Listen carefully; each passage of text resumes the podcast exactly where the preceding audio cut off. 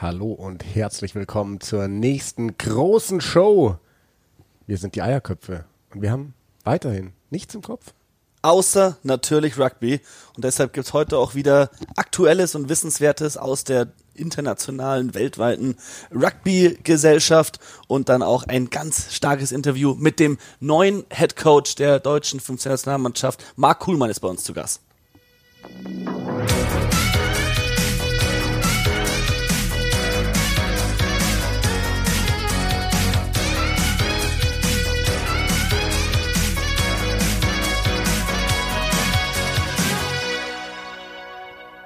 Ja, wir haben wieder Spannendes vor. In der letzten Ausgabe Julius Nostadt, der in der Top 14 unterwegs ist. Jetzt der neue Nationaltrainer, Mal Kuhlmann. Ich denke, viele in Deutschland werden ihn kennen. Er hat äh, den TSV Handschuhsheim trainiert, mit dem ist er Vizemeister geworden. Sieben Jahre lang davor die Neckars-Ulmer SU, da mit denen den Bundesliga-Aufstieg geschafft und früher selber Nationalspieler gewesen. Bevor wir zu diesem Interview kommen, Simon, wollen wir aber wieder über einige Sachen sprechen, die sich denn da ähm, ereignet haben. Ja, und ich darf mir jetzt Rugby. eigentlich nicht mehr Rugby-Experte schimpfen, nachdem ich letzte Woche im Podcast noch gesagt hat, für mich äh, ist es ein Finale zwischen Saris und Toulouse. Tja. Jetzt ist es Exeter und Racing. Aber was für Spiele das schon wieder waren. Ja. Ähm, ich sag ich noch, dass ich denke, dass die Saracens Finn Russell in den Griff bekommen werden. Also dieser Versuch Unfassbar. zum Sieg, der war sensationell. Ja. Ich meine, also Weltklasse, ohne Frage. Aber mir ist es zu viel Finn Russell-Hype, ein bisschen. Natürlich, der spielt grandios, aber warum kann er spielen? Er hat so viel Zeit am Ball. Dieses Paket, dieses, dieses, dieses Stürmer von, von Racing, dieses Paket, die sind so physisch dominant. Und das gegen Saracens, dass Finn Russell so frei spielen kann. Der hat nicht viele Plays. Also der, macht den Crashball auf Wakatawa ganz gerne, der geht auch gerne mal allein und dann hat er ein starkes Kickspiel, ob es jetzt der Crossfield-Kick ist oder wie da der kleine Lupfer über die Verteidigung. Aber der hat so drei Sachen, die er gerne macht und der wechselt da ab. Ansonsten lässt der halt nur die Stürmer machen und die machen das verdammt gut. Ähm, aufgrund dessen erwarte ich ein nicht gerade äh, Offensivspektakel im Finale. Davon gehe ich auch nicht aus. Auch letztes Mal, als Racing im Finale war, das war gegen Leinster. Da was warst du damals ähm, im Stadion? Das war in äh, wo warst in, in, in Edinburgh? Nee, das war das äh, in war das in Spanien, das äh, Bilbao? Bilbao war es, glaube ich, ja. Ah, da habe ich immer so ein schlechtes äh, ziemlich sicher, dass es Bilbao war, Leinster Racing und das war ja auch nicht gerade äh, ja. unterhaltsam äh, für einen, der nicht gerade Rugby Nerd also, ist eigentlich haben ja beide Mannschaften, wenn man sich mal nur die Hintermannschaft anschaut, super spektakuläre Spieler. Also gerade auch bei Racing, eben Russell hast du angesprochen, dazu Wakatawa, äh, Imhoff, Sibo äh, und so weiter, wer da alles unter Vertrag steht. Aber wie du gesagt hast, das wird halt wirklich ein, ein Clash der Sturmreihen. Und da wird sich sicherlich dann auch dieses Spiel entscheiden. Ja, denke ich auch ob es jetzt die Disziplin ist und Eben. wer da mal zur Gasse kicken kann gegenseitig das Rolling Mall aufhalten. Wer erwischt an dem Tag äh, den besseren Tag eben? Bin gespannt auch, wie Exeter das angehen wird, die in dieser Saison auch gerne mal äh, Straftritte einfach schnell angespielt haben, kurz vor der Linie, vor allem in der Liga. Ob sie das dann in so einem Finale auch machen, würde ich gern sehen, sind Luke und Dickey oder Sam Simmons, der mal fünf Meter vor der Linie Tap and Go nimmt. Mhm. Ähm, gefällt mir eigentlich, wie Exeter auftritt äh, in den letzten Wochen. Und Racing, ja, das ist halt eine Superstar-Truppe vor dem Herrn. Also ich erwarte ein enges Spiel im Finale auf höchstem Niveau, aber man darf nicht zu viele Versuche erwarten, weil ich glaube, dafür sind die Verteidigungen einfach zu gut. Ja, das auf jeden Fall. Ich muss ganz ehrlich sagen, ich bin für Exeter, ist so hinter Leinster meine meine Herzensmannschaft, wenn man so will. Der Vorteil, den ich für Exeter sehe, ist der Trainer. Ich glaube, dass Rob Baxter ähm, einfach so ein genialer Mann ist. Da hat Exeter Vorteile wenn es um die individuelle Klasse geht, hat sicherlich Racing Vorteile, aber individuelle Klasse gegen Exeter, das haben wir schon oft gesehen, das muss nichts heißen, weil die eben durch Rob Baxter und sein Team super vorbereitet werden auf die Gegner und weil sie mit ihrer Mannschaft einfach gegen, gegen alles gegenstehen können. Bin ich echt gespannt. Ja, hoffen auch, dass es überhaupt stattfinden kann, denn jetzt ja. höchst aktuell, Racing hat neun positive Corona-Fälle sowohl Spieler als auch äh, Nichtspieler. Ähm, natürlich nicht klar gesagt, wer da betroffen ist, aber eben neun positive Fälle bei Racing mussten jetzt ihr Spiel am Wochenende gegen La Rochelle absagen bzw. verschieben. Und äh, ja, auch der Termin am 17. Oktober, das Finale im Champions Cup, der wackelt. Ja, das Ansonsten, äh, ja. es ist ähm, halt alles so schwierig mit diesem Corona-Ding zurzeit. Aber was äh, heute ja startet, Simon, ist die Pro, äh, Pro, Ja. doch Pro 14. Pro 14. Ähm, Noch 14, vielleicht bald 16 hört man, aber das ist ein anderes Thema. Ja. Ulster gegen Benetton heißt das erste Spiel, das The Zone übertragen wird. Also da wird es weiter Übertragungen aus der Pro 14 geben, ohne deutschen Kommentar, aber immerhin, es läuft noch Rugby. Ab 21.15 Uhr heute Abend Ulster gegen Treviso bei The Zone. Ich werde mir das äh, morgen im Real Life reinziehen. Bin heute Abend selbst beruflich eingespannt und wir beiden dann am Sonntag parallel im Einsatz, Simon. So ist es. Letzter Hauptrundenspieltag in der Premiership. Ich mache ähm, das Spiel von äh, Exeter gegen Ex Wasps Exeter, ich wollte gerade sagen, Exeter gegen Wasps. Und bei dir hat sich was geändert, ne? Genau, ich mache nicht mehr London Irish gegen Bristol, ich mache Sale gegen Worcester. Denke ich, wird auch das engere Spiel werden. Da wird's ja brutal eng jetzt am letzten Spieltag. Ähm, bisschen Kontroverse von Exeter, von Rob Baxter, der sagt, er nimmt sich, er lässt sich das nicht nehmen, seine Spieler zu schonen, auch nach einem harten äh, Spiel letztes Wochenende gegen Toulouse, jetzt auch am letzten Spieltag. Er ist sicher Erster in der Liga, gegen die Wasps seine Topstars zu schonen. Aber wir haben gesehen, in den letzten Wochen auch, was eine B-Mannschaft von Exeter anrichten kann. Die haben Bristol geschlagen, die haben Sale geschlagen und äh, die Wasps sind aber gut drauf, sind aktuell Tabellenzweiter, aber auch nur zwei Punkte. Eben 66, 65, 64, 64 Punkte. Und das heißt, ah, kann wirklich alles noch passieren. Ähm, also es sind also sind gerade Zweiter, äh, dann kommt Sale, dann kommt noch nicht Bath, Bristol, Bath. Bath und dann kommt Bristol. Genau. Bristol ist Fünfter. Genau. Aktuell, Bristol ja. spielt gegen London Irish, kann man damit rechnen, dass die einen Bonuspunkt holen. Ja. Ähm, Wasps spielen gegen Exeter. B, mal, boah, es ist schwer zu ist sagen. dann die Frage. Bath muss bei den Saracens spielen. Letztes Saracens-Spiel in der Premiership. Kein Champions Cup mehr. Das heißt, die werden wahrscheinlich auch nochmal die beste Mannschaft aufbieten. Das kann bitter werden für Bath, aber auch die spielen eigentlich echt gut, seit äh, ja, der Spielbetrieb wieder aufgenommen wurde in der Premiership. Sale gegen Worcester, normalerweise soll Sale machen, aber Sale ist auch geschwächt. Manu Tuilangi haben wir mitbekommen im Spiel gegen Northampton letztes Wochenende, dass die Achillessehne gerissen muss, operiert werden, fehlt sechs Monate, fehlt auch der englischen Mannschaft natürlich jetzt für äh, die anstehende Six Nations oder den Nachholspieltag. Ähm, Das ist wirklich bitter. das ist bitter für Tuilangi. Der hat jetzt so lange wieder gehabt, ohne Verletzung. Ja, das war dieses Spiel, das hat, glaube ich, Sven Gabay am Wochenende Richtig, kommentiert ja. auf The Zone. Sven Gabay, der übrigens noch eine Rolle spielen wird in diesem Podcast, am Ende des Interviews mit Mark Kuhlmann.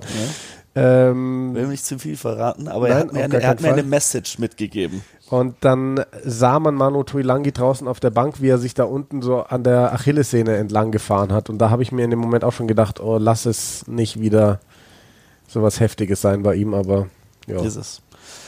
Sonst, ähm, ja, also ich finde auch, dass die Pro 14 an diesem, heute, an diesem ersten Spieltag, das richtige Spiel ausgewählt hat. Ansonsten Leinster gegen äh, die Dragons und Sebre gegen Cardiff. Ich glaube, dass der Ulster gegen Benetton Treviso auf jeden Fall das beste Spiel ist.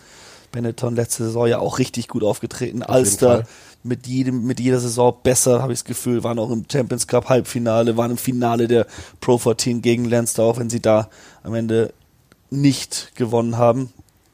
Ähm, doch, es, es geht wieder los, so langsam, aber sicher, natürlich mit Stolpersteinen, so wie jetzt die neuen Fälle bei Racing. Man weiß es nicht. Jeder gerade kann das haben oder nicht haben. Es passiert leicht.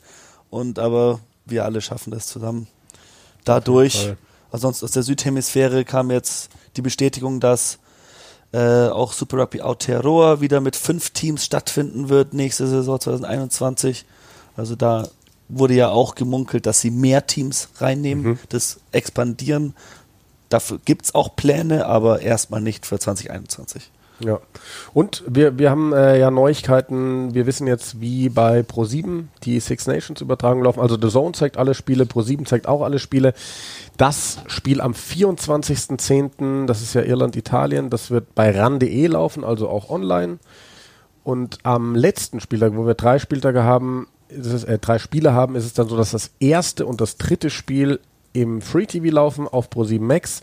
Zwischendrin dann College Football und das Spiel, das zwischendrin ist, das England, auch bei, Italien. bei ran.de. Also da gibt es dann wieder ordentlich Rugby auf die Augen und auf die Ohren. Schöne Das tut's. Geschichte.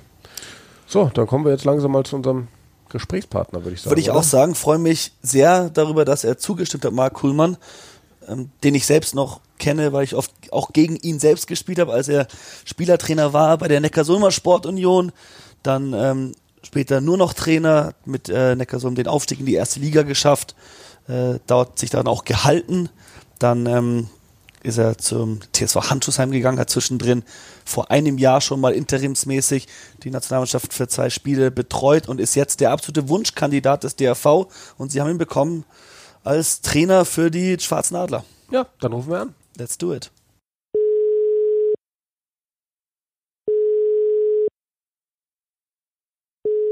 Marc Kuhlmann. Ah, hi Marc, Simon hier ähm, und Jan natürlich, die Servus. Eierköpfe, Hi. der Rugby-Podcast. Danke, dass du dir die Zeit nimmst für uns. Ähm, erstmal, wie geht's dir? Äh, was macht die Gesundheit? Ja, mir geht's sehr, sehr gut. Ich meinem, in meinem Hauptberuf bin ich jetzt schon seit sechs Monaten im Homeoffice. Deswegen habe ich relativ wenig Berufskontakte mit anderen, mit anderen Leuten. Also ich kann momentan nicht klagen. Sehr gut, ja. beste Neuigkeit, die man hören kann heutzutage. Ähm, du sagst gerade, in deinem normalen Beruf bist du im Homeoffice, aber jetzt hast du ja noch einen dazu bekommen. Äh, neuer Head Coach der Schwarzen Adler der deutschen 15er Nationalmannschaft der Herren. Ähm, erzähl uns doch mal, wie, wie kam es dazu? Was war denn der Weg dahin jetzt? Ja, richtig. Also grundsätzlich bin ich ja nicht im, im Bösen von der Nationalmannschaft weggegangen als erstes. Ich hatte bloß damals eben noch eine, eine Vereinsaufgabe zu erledigen und das war mir dann einfach ein bisschen, ein bisschen viel. Dann habe ich schweren Herzens den Job, den ich jetzt wieder habe, dann, den ich schon mal hatte, aufgegeben. Und ich bin aber die ganze Zeit regelmäßig in Kontakt geblieben mit dem, mit dem Harald Hees, dem, dem Präsidenten des DRV und auch mit Manuel Wilhelm. Und deswegen hat man eigentlich den Kontakt nie so ganz verloren und äh, wir haben uns so gelegentlich mal über Rugby ausgetauscht. Genau, du bist ja kein neues Gesicht quasi bei der Nationalmannschaft. Du hast gespielt, du warst Kapitän und du warst, glaube ich, zweimal schon da, einmal als Co-Trainer für ein paar Jahre und mal als Interimscoach. So Richtig, genau. Genau, Genau, also. also mein zeichne uns doch mal ja deinen. Werdegang Ja. bei der Nationalmannschaft. Ja, sehr, sehr gerne. Also ich war selber zwölf Jahre aktives Mitglied der, der, der Nationalmannschaft als, als Spieler, was jetzt allerdings schon ein bisschen, bisschen sehr lange her ist. Und dann war ich zwischen, glaube ich, zu 2006 und 2009 war ich schon mal als Co-Trainer im Team mit Barty Finsterer für die, für die Nationalmannschaft verantwortlich. Und dann eben im letzten Jahr oder am Ende letzten Jahres kurz für zwei Spiele als Interimscoach. Und jetzt mache ich es halt dementsprechend hoffentlich dauerhaft und äh, als ja als als hauptamtliche hauptamtliche Figur. Ähm, ja, wir wollen natürlich gleich sehr ausführlich über die Nationalmannschaft sprechen, aber vielleicht nochmal Mhm. erst so äh, zu dir. Du bist nämlich auch ein hochdekorierter Spieler gewesen in Deutschland. Ähm, zu deiner Spielerkarriere, gib doch mal kurz unseren Zuhörern auch so deinen Hintergrund, deine Karriere als Spieler. Ja, ich habe also meine aktive Karriere, ich bin ja gebürtiger Hannoveraner und habe da auch die ersten 36 Jahre meines Lebens gelebt und habe also immer nur für den DRC Hannover gespielt. Bin mit dem DRC siebenmal deutscher Meister geworden, dreimal Pokalsieger, haben den Europapokal gewonnen und war dann eben auch 15er Nationalmannschaftsspieler, oft als Schluss, meistens aber als als Innen, war dann auch Jahre, lange Jahre lang der Kapitän der 15er Nationalmannschaft. Habe auch mal ein paar Mal in der 7er Nationalmannschaft ausgeholfen. So und das ist so mein mein Werdegang, ja. Was war denn deine Position? Hat er gerade gesagt. So, äh, ach so, innen oder Schluss. Ah, ja. Genau. Habe ich ja, wieder richtig. gekonnt überhört, so, so wie man mich, mich kennt. ähm, aber wie ist es denn jetzt zustande gekommen, dass du jetzt den Posten wirklich fest übernommen hast als 15er Nationaltrainer? Mm, Genau, ich habe jetzt keine Aufgabe mehr, einen Verein zu trainieren, was ich ja eigentlich immer durchgehend die letzten 10, 15 Jahre auch nebenbei immer gemacht habe. Und jetzt kann ich mich ganz darauf konzentrieren, eben nur noch dieses Amt als Nationaltrainer auszuüben. Und äh, ja, da freue ich mich drauf. Gibt's etwas aus deiner aktiven Karriere, was du sagst, das hättest du gern machen sollen, äh, gern gemacht, was du nicht gemacht hast? Du sagst, du warst immer beim DRC, hättest du gern noch mal für einen anderen Verein gespielt, vielleicht im Ausland? Ich bin ja jetzt schon ein bisschen älter, ich bin jetzt 51 und zu der damaligen Zeit war es eben mit auch so mit der Reiserei noch nicht so. Als ich mein Abitur gemacht habe, sage ich mal so, da gab es dann nicht, wir gehen erstmal, ich mache jetzt erstmal ein Jahr Work and Travel in Australien oder Neuseeland und sowas. Das war damals halt noch nicht so in. Und ich glaube, das war eher so das, das Problem. Dann hat man, habe ich mit einer Berufsausbildung angefangen und man hat sich dann privat dann mehr gesettelt gewesen. Und deswegen hat, stellte sich mir diese Alternative nie für mich mal ins Ausland zu gehen. Im Nachhinein finde ich es toll, was heutzutage viele, viele junge Leute machen oder dass man es einfach mal probiert, zwei, drei Jahre als Profi in Frankreich oder in England oder wo auch immer zu spielen. Ja, das hätte ich gerne im Nachhinein getan, aber ja, ich bin doch so ganz zufrieden. Wir wollen natürlich über die Nationalmannschaft sprechen und ähm, da würde ich ganz gerne mal wissen, was bedeutet denn Nationalmannschaft für dich? Oh, ich war ja nun lange Spieler der Nationalmannschaft und deswegen ist es für mich, hat es einen sehr, sehr hohen Stellenwert. Und äh, ich kann es auch heute immer noch nicht gut haben, wenn jemand negativ über die Nationalmannschaft redet. Wir sind natürlich nur ein kleiner Verband und wir sind auch eine kleine Sportart in Deutschland. Aber wenn man die Nationalmannschaft repräsentiert, dann sagt das ja aus, dass es zumindest zu dem Zeitpunkt keine besseren 15 als, als mich in, in, in, in Deutschland gibt. Und ich glaube, das sollte man, das ist das, was, was, was die Spieler einfach auch begreifen müssen. Nationalmannschaft muss man machen, muss man mit hundertprozentigem Einsatz machen, mit allem, was man hat. Und dann wird man auch dafür, für entlohnt. Also ich habe in, ähm, ja, ich habe heute noch, wenn ich die Nationalhymne irgendwo höre, und es ist ja wieder so ein bisschen, ähm, viele Leute finden das ja wieder toll oder auch beim Fußball die Nationalhymne jetzt lauter mit rauszuschmettern oder so, aber für mich bedeutet das wirklich was. Und äh, ja, und ich hoffe, dass ich das auch so ein bisschen an meine Spieler jetzt weitergeben kann. Das hört sich auf jeden Fall so an. Wir haben nämlich auch die, wir haben uns ein bisschen informiert, sage ich mal, im Vorfeld und es wurde zugetragen, dass wohl vor einigen Jahren mal ein paar Spieler drum gefeilscht haben, irgendwie ein paar Euro zu kriegen für so Einsätze im Nationalteam und dass du denen dann mal schön den Kopf gewaschen hast und gesagt hast, wenn jemand äh, Geld verdienen möchte, um für die Nationalmannschaft zu spielen, dann ist er mal völlig fehl am Platz. Das war natürlich damals so. Ich weiß aber auch, dass sich die Zeiten geändert haben. Und ich glaube, man muss natürlich auch unterscheiden bei Profisportlern ist es natürlich ganz normal. Wenn jemand als Beruf Rugby-Spieler hat, dann ist es natürlich ganz, ganz normal, dass er dafür entlohnt wird. Wenn ich von meinem Arbeitgeber aus irgendwo hingeschickt werde, dann werde ich da bekomme ich auch das Hotel bezahlt oder werde bekomme auch eine, eine, eine extra Vergütung dafür. Das, das muss man so ein bisschen sehen. Aber vom Grundsatz her denke ich ja, dass man, dass man, das ist eine Auszeichnung für, für, für Deutschland zu spielen.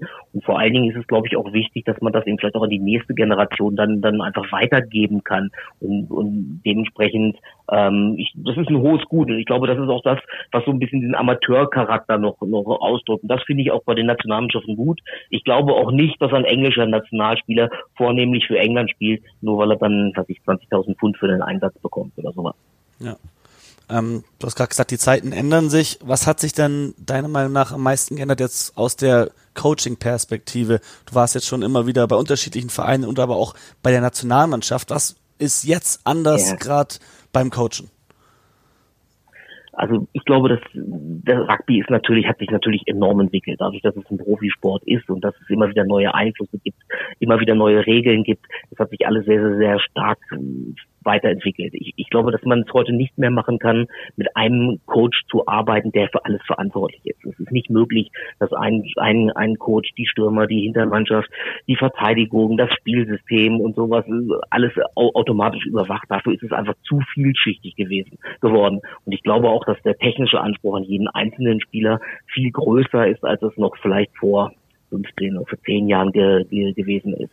Ähm, das Spiel ist wieder deutlich schneller geworden nochmal, wo man das ja meistens, das sagt ja jeder immer, aber das, das ist wirklich so, es verändert sich ja immer noch jährlich oder halbjährlich teilweise auch und es gibt immer wieder neue Regeln. Also ich denke jetzt einfach nur so, oder neue Formen, dieses Caterpillar Ruck, was man vor fünf Jahren noch nicht kannte. Ja. Heute spielt es jeder und irgendwann wird es entweder durch eine Regel, äh, eine Regeländerung wieder, wird es wieder äh, wird es aufgehoben werden oder es gibt wieder eine Neuentwicklung, die es gar nicht mehr, gar nicht mehr nötig macht. Also das sind so Sachen. Und ich glaube, es ist sehr spezialisiert geworden. Ich bin auch ganz froh, jetzt mit einem Trainerteam arbeiten zu können, dass ich mich wirklich so auf das große Ganze konzentriere, aber nicht mehr dem Halbspieler erklären muss, wie er einen Boxkick zu machen hat. Ja, dann äh, erzähl uns doch mal von deinem Trainerteam. Wer ist denn Teil davon? Wer erleichtert dir denn die Arbeit?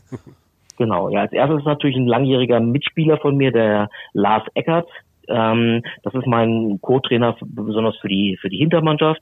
ein, ein sehr netter Kerl, jeder, der ihn weiß, auch ein bisschen, ein bisschen ruhigerer Kerl, vielleicht so ein bisschen auch der ausgleichende Pol zu mir. Äh, was man ja, was man mir zumindest nachsagt, dass ich mal auch, auch mal ab und zu mal oben rausgehe. Ähm, also der Lars ist ein ganz wichtiger Punkt in meinem Team. Dann ist es natürlich Colin Janner, der so die ganze, ähm, das ganze medizinische, den ganzen Fitnesszustand der Spieler wieder überwacht. Und natürlich jetzt gerade in Corona-Zeiten ist das natürlich auch eine, eine, so eine ganz, ganz schwierige Aufgabe, auch eine ganz wichtige Aufgabe, die er da hat. Jetzt ganz kurzfristig dazugekommen ist der Chris Hitz, der ja den Olympiastützpunkt in Hannover für Sima Rugby leitet, aber normalerweise eben ein Stürmer ist oder Stürmer war und wird jetzt sich jetzt um die Stürmeraufgaben kümmern. Sieht auch aus wie ein Stürmer, also das ist ja schon mal ganz, ganz positiv. Und natürlich sind im Stab drumherum noch ganz, ganz viele Leute, die man zusätzlich braucht. Ganz voran möchte ich sagen, den Alexander Wiedika, der natürlich das ganze Organisatorische macht, der den Bundesstützpunkt in Heidelberg leitet und äh, der sich nun wirklich um alles ankümmert. Wenn man jetzt mal so sieht, was mit so einem ersten Lehrgang zu tun hat, und wenn es nur die Anreise unter Corona-Bedingungen ist oder Unterbringung von Spielern und, und, und, ähm, Reservieren von Trainingsplätzen und was ist da eben alles, was da alles so dazugehört, das ist schon eine enorme Aufgabe. Also bei einer Sache muss ich wirklich sagen, ich habe zwar persönlich nie gegen eine Mannschaft gespielt, die von dir trainiert war, Marc, weil in der Zeit, als du mit der NSU viel gegen ähm, Stuster gespielt hast, da war ich gerade ja. inaktiv. Aber ich ja. kann äh, tatsächlich ähm, bestätigen, dass du oft mal aus dir rausgegangen bist an der Seitenlinie. Ich mag es mal so ausdrücken, weil du ja eben meintest, dass Lars Eckert vielleicht dann so der Ruhepol ja. ist, der das Ganze ausgleicht. Ähm, was ist denn das Ziel jetzt mit Deutschland? Ich meine, es ging ziemlich bergab mit diesem Abstieg und äh, jetzt ist man in der Division weiter unten. Es gab zuletzt, als es gespielt wurde, Niederlagen unter anderem gegen die Schweiz, wo dann viele gesagt haben, Mai, das ist ja irgendwie gar kein Niveau mehr. Wo wollt ihr denn hin mit der mhm. Nationalmannschaft? Mhm, das ist natürlich sehr schwierig, jetzt ein Ziel aus, äh, auszugeben, ohne dass es dann einem wieder selbst ins Genick schlägt später mal. Aber es, es geht natürlich darum, als erstes die, junge Spieler an diese Mannschaft heranzuführen und dass man dann mittelfristig eben dementsprechend auch wieder den Aufstieg in die nächste nächste äh, Liga oder in die nächste Staffel dementsprechend über uns dann wieder in Augenschein nehmen kann. Das ist so das, was worum es mir als erstes mal mal mal geht. Grundsätzlich ist es aber so, wer mich kennt, der weiß, dass ich möchte jedes Spiel gewinnen. Und ich glaube auch, dass wir gegen, zumindest gegen die Holländer äh, in, in dem Spiel, was wir in Heidelberg zwar deutlich verloren haben, aber gar nicht so weit weg von den, von den, von den Holländern waren. Sie waren in einigen Punkten wirklich über, überlegen, gerade in der Physis überlegen. Aber ich glaube, mit etwas mehr Cleverness, mit, mit ein, zwei anderen Spielern im Team hätten wir auf, können wir auf dem Level, Level zumindest mithalten. Das geht natürlich dann auch, auch die anderen Mannschaften schlafen nicht. Du hast ja eben die Schweiz schon mal angesprochen. Eine Niederlage gegen Schweiz tut natürlich weh, weil Schweiz ist so für, für uns Deutsche, da können wir ja sogar ein bisschen großkotzig sein. Haben wir noch nie verloren gegen, aber, aber auch die bringen 15 gute Leute aufs Feld und wenn man sich die Schweizer so angeguckt hat, alle spielen zumindest in den ähm, in Federal 1, Federal 2 in, in, in Frankreich und das sind schon gute Spieler und, und das darf man nicht unterschätzen. Und kurzfristig muss es unser Ziel sein, wirklich wieder oben in der Gruppe, in die wir jetzt eingeteilt sind, mitzuspielen. Und dann denke ich, dass man mittelfristig oder vielleicht in zwei oder in drei Jahren auch wieder über den Aufstieg reden kann. Was es dafür braucht, ist natürlich Training, zusammen, gemeinsames Training, eine Trainingsstruktur. Ja. Ähm, habt ihr da schon genauere Pläne, wie regelmäßig soll es stattfinden? Wie groß soll denn die Trainingsgruppe der Nationalmannschaft sein? Ähm, ja. ja. Und grundsätzlich ist es natürlich so, dass wir jetzt wieder etwas mehr finanzielle Mitmöglichkeiten durch die groß, großzügige Unterstützung der Vereine dementsprechend bekommen haben, was auch wichtig ist. Es wird zumindest so sein, dass wir eben vor jedem Länderspiel einen Lehrgang abhalten können, ein Testspiel machen können, um dann in das nächste Länderspiel hineinzugehen. Das halte ich für, für, für ganz, ganz wichtig die Gruppe der Nationalmannschaft zu bestimmen, ist immer ein bisschen schwierig. Man hat so den Kern, sage ich mal so, von 30 Leuten, über die man nachdenkt. Da kommen dann sicherlich nochmal die sechs bis acht oder neun Ausländer, äh, Ausländer sage ich immer, aber deutschen Spieler, die in, für ausländische Clubs tätig sind dazu und sicherlich auch nochmal aus dem Nachwuchsbereich acht bis zehn Spieler, ähm, die jetzt, die mittelfristig dann auch den Weg in die Nationalmannschaft finden sollten. Also summa summarum würde ich dann sagen, sind, wir so bei 50, gut 50 Spielern, aus denen man normalerweise für eine Saison so die Nationalmannschaft auswählt. Und das war jetzt auch gerade beim ersten Trainingslehrgang so ein bisschen unser Problem. Jetzt, wen laden wir zu diesem Lehrgang ein? Ich, ich habe kaum Spiele sehen können, weil keine Spiele stattfinden. Dann kann man sich mit Videoaufnahmen begnügen, die vor der Corona-Zeit waren, was natürlich nicht mehr aktuell ist, weil es ist halt auch schon wieder über ein halbes Jahr her, beziehungsweise ist auch schon fast ein ganzes Jahr her. Das war ja eher Ende letzten Jahres. Und deswegen ist das nicht so ganz einfach. Und ich kann auch verstehen, dass da mit Sicherheit der ein oder andere Spieler draußen ist, der fest mit seiner Einladung gerechnet hat und jetzt vielleicht sehr bitter enttäuscht ist. Das bitte ich auch zu entschuldigen. Aber ich kann nun mal nicht 70 Spieler einladen. Das ist finanziell und auch, auch, auch organisatorisch nicht möglich. Und deswegen versuchen wir es jetzt mit diesen 40. Trotzdem ist da die Tür nicht zu und äh, jeder hat die Möglichkeit, durch Spiele in den regionalen Wettbewerben, die ja jetzt stattfinden, sich dafür zu, zu, zu qualifizieren. Die, die Frage ist natürlich auch, wie, wie gehst du es denn an? Es gibt da, sage ich mal, jetzt so zwei Optionen. Man könnte sagen, also die, die Option, sage ich mal, die wahrscheinlich die klarste ist, es ist eine Nationalmannschaft, du berufst wirklich die absolut besten verfügbaren Spieler. Option B, sage ich jetzt mal, du sagst, ähm, Deutschland ist jetzt relativ weit unten, du willst einen klaren Umbruch, du sagst jetzt vielleicht, jeder, der über 30 ist, den brauche ich jetzt nicht mehr, ich will einen Umbruch, ich setze nur auf junge Leute. Wie gehst du es an? Mhm. Ähm ja, ich versuche die besten besten Spieler zu nominieren, weil es glaube ich sonst gegenüber diesen Spielern unfair wäre. Die jetzt ja. in ihrem ihr, bestes oder ihr größtes Potenzial haben, die müssen auch jetzt in der Nationalmannschaft spielen, auch wenn sie eben schon 30 oder 32 Jahre sind ähm, zu den jungen Spielern. Ich würde bloß, wenn ich die Möglichkeit hätte, aus zwei Spielern eine Position zu besetzen und die beiden sind auf dem gleichen Niveau oder auf annähernd äh, ähm, dem gleichen Niveau, dann würde ich zu dem jüngeren Mann tendieren. Mhm. Wenn wir wirklich, wenn wir genug Masse haben für die eine Position oder für diese Position, die zu besetzen ist, dann würde ich zu dem jüngeren Mann hin tendieren, einfach aus der Sache raus, dass wir eben ja auch die nächsten zwei, drei, vier Jahre vielleicht so in der Konstellation zusammenarbeiten wollen. Du hast ja auch schon Spieler angesprochen, die im Ausland unter Vertrag stehen. Die waren jetzt mhm. zuletzt bei den letzten Spielen nicht mit dabei. Wir hatten ja. letzte oder vorletzte Woche Julius Nostadt im Podcast zu Gast, mhm. der ja jetzt in der Top 14 sogar spielt. Wir haben einige andere Jungs, die da in Frankreich unterwegs sind oder sonst wo im Ausland. Wie ist denn da so die grundlegende Planung? Spielen die gerade eine Rolle oder sind die vielleicht auch vor hin finanziellem Hintergrund momentan keine Option für die Nationalmannschaft? Doch, die spielen, die spielen eine Rolle, aber sie spielen genau zu den Bedingungen, sag ich mal, wie alle anderen Spieler auch spielen. Mhm. Wir haben keine Möglichkeit, jetzt auch jemanden, der sonst sein Geld als Profi verdient, in irgendeiner Weise zu entlohnen. Wir können ihnen eine vernünftige Anreise, eine vernünftige Unterkunft, vernünftige Verpflegung und das bieten, aber das, was jeder andere von unseren in, in Deutschland spielenden Spielern auch bekommt. Und deswegen habe ich jetzt auch als erste, als meine erste Amtshandlung, habe ich alle die ähm, Spieler, die im Ausland spielen, angeschrieben und habe gesagt, sie sollen sich grundsätzlich dazu, oder ich möchte sie bitten, sich grundsätzlich dazu zu äußern, ob sie eben für, weiter für Deutschland spielen möchten und auch unter geänderten Bedingungen. Habe ich jetzt auch den dementsprechenden Response schon gekriegt.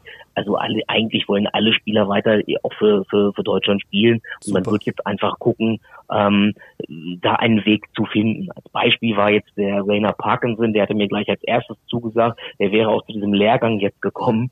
Jetzt spielt er allerdings in Frankreich in einer Region, gut, hat sich mittlerweile schon wieder, also in ganz Frankreich ist er jetzt eine Region, die, oder ganz Frankreich ist ja mittlerweile bis auf eine Ausnahme ähm, zu einem Corona-Risikogebiet erklärt worden und deswegen ist eine Anreise einfach nicht möglich. Und so gestaltet ja. sich jetzt eben bei den anderen Spielern aus Frankreich momentan aus.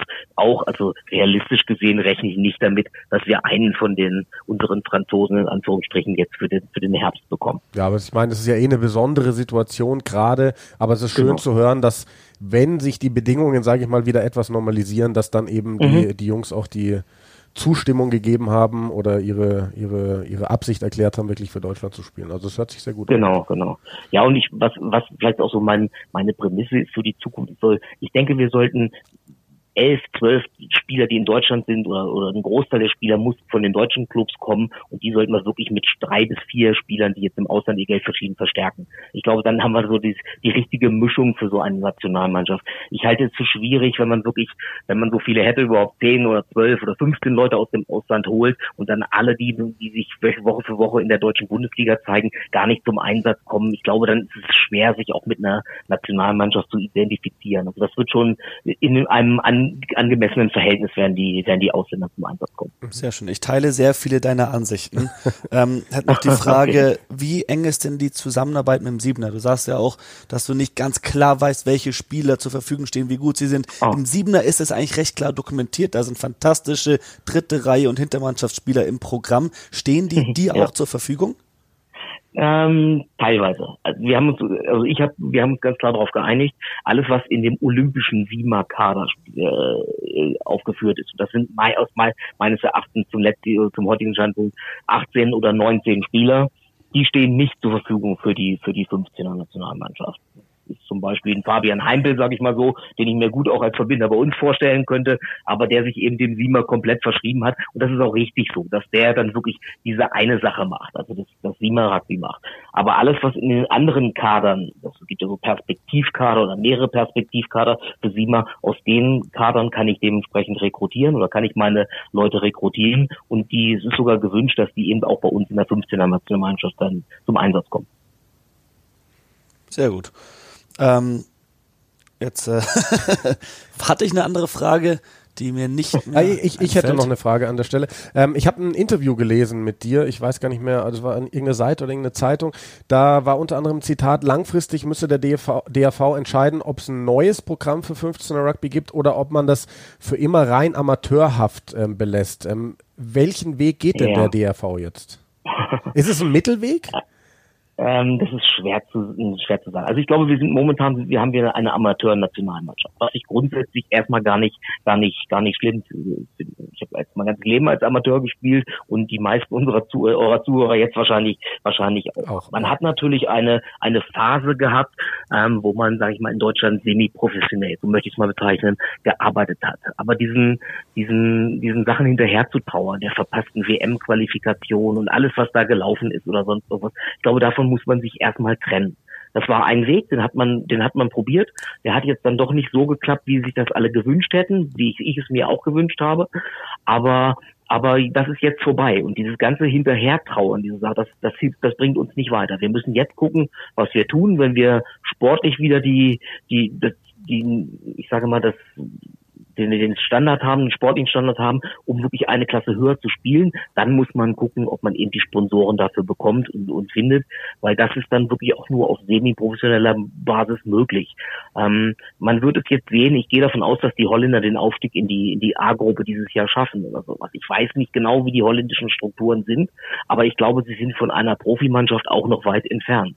Und dann kann man, weiß man nicht, ob man ob dann in der A-Gruppe, ob sie genauso schnell wieder runterkommen, wie sie nach oben gegangen sind. Wenn man sich dauerhaft dort oben festsetzen möchte, dann muss man es, glaube ich, so machen, wie es, es die Spanier tun, ähm, wo die zumindest semi-professionelle Strukturen auf jeden Fall vorhanden sind. Die Ostblock-Mannschaften ist nochmal wieder eine andere Geschichte, weil es eben, ja, da, da hat Sport auch einen anderen Stellenwert. Ja. Im, Im selben Interview habe ich noch eine Aussage von dir gelesen, wo du meinst, ähm, du wirst eine Weltmeisterschaft in Deutschland vermutlich niemals erleben und das hast du auch daran festgemacht, eben, dass man ein, eine Gastgebernation, also in dem Fall deutsche Nationalmannschaft, bräuchte, die auf einem gewissen Level mitspielen kann. Ähm, bleibst du bei dieser Aussage oder sagst du, hm, vielleicht ist es ja auf sich doch irgendwie möglich?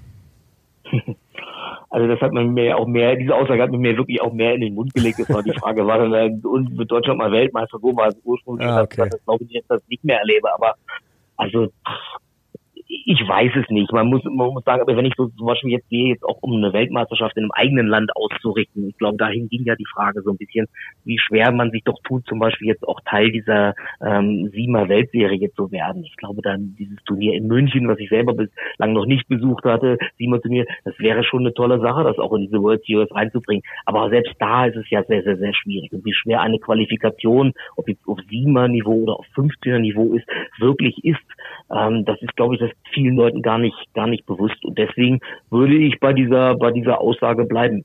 Wobei ich das auch nicht unbedingt als, als wahnsinnig schlimm, schlimm ansehe, dass man nicht bei einer Weltmeisterschaft dabei ist. Ich glaube auch in der Europameisterschaft, auch in der Europameisterschaftsgruppe 2 kann man, kann man ganz ordentliches Rugby spielen trotzdem. Ja. Genauso wenig ist es schlimm, dass äh, wir hauptsächlich Amateurvereine haben hier in Deutschland. Würdest dich denn nochmal jucken, auf Vereinsebene zu coachen? Bin eigentlich jetzt mit der neuen Aufgabe ganz, ganz, ganz zufrieden. Und ich habe das schon ein paar Mal gesagt, man darf im Rugby oder im Sport niemals nie sagen. Das, das weiß man ja nicht. Aber was mir, ich glaube, was mir jetzt zukünftig besser gefällt, ist, dass ich mich so auf zwölf Wochenenden oder 15 Wochen in, im Jahr oder wie auch immer, wie man das bezeichnen möchte, konzentrieren kann und dass ich nicht mehr dreimal die Woche auf dem Sportplatz stehen muss bei Wind, bei Wind und Wetter. Das ist doch schon so auf die, auf die, auf die Dauer nutzt man sich da doch schon so ein bisschen ab. Und ich mache es jetzt auch schon einige Jahre. Ich könnte mir eher vorstellen, dass jetzt diese Trainerposition oder diese Trainerstelle die letzte ist, die ich so aktiv machen werde. Okay. Ähm, zuletzt noch erstmal vielen Dank und dann ähm, möchte unser Freund und Kollege Sven Gabay hat ah, mich gebeten, ja. dass ich dir ähm, ganz liebe Grüße ausrichte und nur das Beste für die Zukunft als schwarze Adler-Trainer. Ähm, außerdem lässt er dir ausrichten, dass er sehr dankbar ist dafür, dass du bei eurem gemeinsamen Länderspiel in Holland damals ihm zur Hilfe geeilt kamst, als die dritte Reihe vom Gegner sein Gesicht zu Brei verarbeiten wollte. Äh, du warst der Einzige, der ihm da zur Hilfe geeilt ist. Und ähm, er sagt, nur dank dir sieht er heute so gut aus. Als, als du den Namen Sven Gabber eben äh, genannt hast, musste ich natürlich ähm, als erstes an diese Szene denken. Es ist wirklich, und jedes Mal, wenn wir uns sehen, lachen wir auch da, darüber. Und Sven ist wirklich ein sehr guter Freund von mir und war auch ein fantastischer Rugby-Spieler, was man ihm heute mit seiner Figur gar nicht mehr so ansieht, aber er war schon, der konnte, der konnte schon durchaus was. Und nein, nein, also wirklich ein ganz wertgeschätzter Mann von mir. Ich verfolge auch immer eure Kommentatoren Einsätze und auch seine. Ich habe jetzt als letztes, was habe ich denn gerade gesehen? Letzte Woche habe ich doch irgendwas gesehen. Ja, Premiership hat er gemacht. Ja, ja. genau, Harlequins gegen, was weiß ich, wie andere hießen, die Wasps. Und das war, das war ganz witzig. Das ist immer schön, eine Stimme von jemandem, den man gut kennt, dann wirklich so zu hören im, im, im Fernsehen. Das ist ganz gut. Ja, viele Grüße zurück, aber ich denke, dass ich ihn vielleicht vorher mal, mit ihm vorher mal telefoniere, ähm, als ihr ihn vielleicht sprechen werdet. Sehr schön. Dann sagen Wunderbar. wir Danke für deine Zeit. Ja, vielen Dank, Marc. Sehr, sehr gerne. Jederzeit. Ja, gerne. Und ja. viel Erfolg natürlich. Vielen Dankeschön. Dank. Wir hören demnächst. Dankeschön. Ciao. Ciao. Ciao. Ja, werden wir sicher nochmal anrufen, wenn es dann Fall. ernst wird mit der deutschen, 7, äh, nicht 7er, 15er Nationalmannschaft. Genau, also es ist jetzt so geplant, dass es ähm, eine Maßnahme ja in den Niederlanden geben soll vom 29. Oktober bis 1. November und da soll dann auch ein Testspiel stattfinden gegen eben Team Oranje und am 21. November geht es dann gegen die Schweiz wieder in dieser Rugby Europe Trophy. Bin ich mal gespannt. Finde ich sehr gut, einen Härtetest zu haben, ja. davor noch.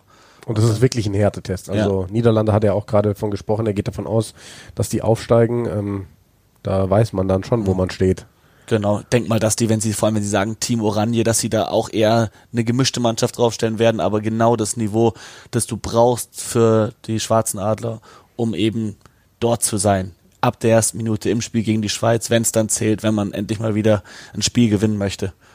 Aber ich kann mir vorstellen, er hat es ja auch geschildert, dass es gerade wirklich eine ganz besonders schwierige Situation ist, als Nationaltrainer überhaupt Spieler zu nominieren, weil es hat ja wirklich, die meisten haben seit Monaten nicht gespielt und wenn, also zumindest nicht im Pflichtspielniveau und ähm, er konnte wenig sehen. Super schwierig zu bestimmen, wer gerade wo steht, weil sicherlich auch das Fitnesslevel der verschiedenen Spieler deutlich unterschiedlich sich entwickelt hat jetzt über die letzten Monate. Ich weiß, dass ich Nummer 41 war auf der Liste. Ganz klar. Und das nehme ich mir auch nicht übel, dass er mich da nicht nominiert hat. Ja, nach dem Rippenbruch ähm, muss er dir ja noch ein bisschen Zeit geben, den Simon. Ne? Fünf, sechs Kilo, die, ich durch den Rippenbruch noch draufgelebt habe. oh, in Portugal war das Essen so gut. Und jetzt war ich gerade erst in Kiel für vier Tage. Du hast besucht an der Ostsee wen noch den, den Daniel Michel, äh, vielen Leuten aus der deutschen Rugby-Szene ein Begriff, äh, in Kiel vor allem, aber auch beim Bataillon d'Amour immer wieder aktiv. Ähm, der hat mir einen schönen Angeltrip organisiert da, richtig gute Gastfreundschaft. Ich war im Stammpub der Kieler Rugby-Jungs, mhm. nicht beim Training, wegen der Rippe eben, sonst wäre ich auf jeden Fall hingegangen. Ich mag das, wenn man in einer anderen Stadt ist und da mal eben kurz beim Training vorbeischaut. Auf jeden Fall. Am Wochenende hast du ja auch was vor, auf äh, relativ niedrigem Niveau, aber da hat sich richtig was getan in Landsberg, wo deine Freundin herkommt, ne? Genau, ja. Vor zwei Jahren äh, habe ich den Verein mitgegründet. Dort hab ich, damals habe ich noch in Landsberg am Lech gelebt und die haben richtig gute Arbeit gemacht seitdem. Die haben jetzt einen festen Platz mit festen Stangen, auch alles selber gebaut. Die Spieler haben sich selber damit äh, auseinandergesetzt, mit Zementfüßen unten alles richtig fest reingemacht und haben jetzt ihren eigenen Rugbyplatz mit Sponsoren, mit anderem, die haben eine Biermarke, die sie sponsert und können eben morgen am Samstag dann äh, ihr erstes Heimspiel wirklich veranstalten, haben die letzten anderthalb Saisons immer noch, äh, die haben eine Spielgemeinschaft mit äh, Gröbenzell gehabt und dort immer dann gespielt.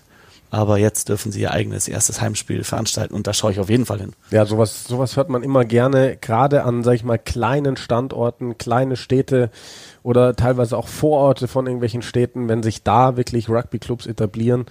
Das muss noch viel mehr passieren in Deutschland, weil daraus wächst dann wirklich über Jahre oft Großes. Ne, weil Rugby auch einfach eine Sportart ist, da gibt's immer wieder Individuen, die was Großes starten können. Selbst in irgendeinem Vorort, ähm, wenn du einfach die Leute mitreißen kannst, was Neues auszuprobieren und denen dann die Rugby-Werte vermittelst, dann kannst du wirklich egal in welchem Ort eine Rugby-Mannschaft aus dem Boden stampfen und dann muss da nur den einen oder anderen richtig talentierten jungen Spieler geben, der dann äh, im nächsten im Umkreis das nächste bisschen bessere Team findet und so immer höher aufsteigen kann. Ähm, das ist der richtige Weg. Absolut. So, dann machen wir für heute Schluss mit dem Podcast. Würde ich auch sagen. Ähm, melden uns nächste Woche wieder. Auf jeden sagen. Fall. Also, wir haben es ja gesagt, wir sind jetzt wieder regelmäßiger am Start, haben noch nicht so den festen Tag die Woche, aber da werden wir auch wieder hin zurückkommen. Es gibt ja ähm, auch vieles zu besprechen. Es stehen Entscheidungsspiele an in der Premiership und in anderen Wettbewerben. Macht's gut und bis zum nächsten Mal.